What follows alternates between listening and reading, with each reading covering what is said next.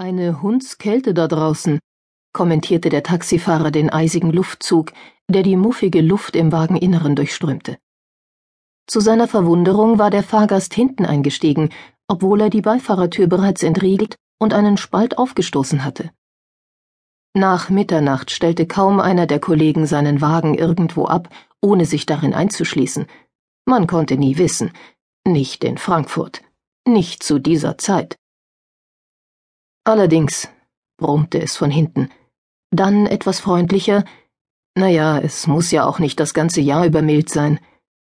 Zum Museumsufer bitte. Ich sage Ihnen dann drüben, wohin dort genau. Der cremefarbene Mercedes roch dezent nach Rauch und ein wenig nach Abgasen, so wie Taxis eben riechen, in denen Fahrer stundenlang herumsitzen und die verschiedensten Fahrgäste durch die Gegend chauffieren. Alkohol, Kotze, Kneipendunst und auch mal eine benutzte Heroinspritze. Komme ich für 5,88 denn überhaupt rüber zum anderen Mainufer? Na, rüber bestimmt, aber allzu weit reicht es wohl nicht, wegen der Nachtpauschale und so. Sie können mit EC-Karte zahlen, und mein Lesegerät akzeptiert auch die gängigen Kreditkarten. Hätte ich Plastikgeld dabei, würde ich wohl nicht nach 5,88 fragen, erwiderte die Stimme mürrisch. Der Fahrer zuckte mit den Schultern, dann eben nicht.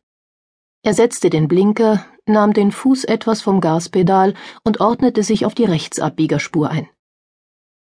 Können Sie bitte ganz langsam rüberfahren?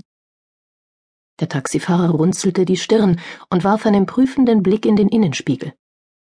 Hinter dem Mercedes fuhr kein Fahrzeug, die Straßen waren ohnehin relativ leer.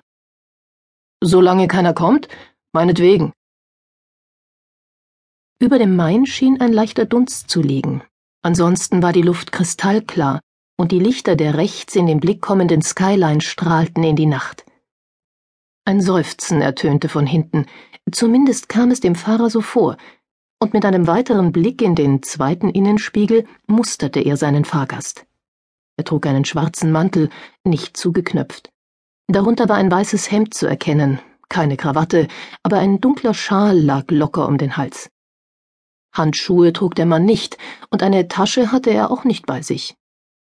Vielleicht einer dieser Workaholics, die weder Tageszeiten noch Feiertage kennen, nur eben mal kurz ins Büro, und ehe man sich's versieht, sind zwei Tage um, und man hat weder gegessen noch geschlafen. Ein weiteres Seufzen, eher ein schweres Atmen.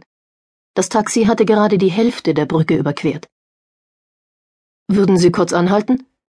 Nein, bedaure, nicht mitten auf der Brücke.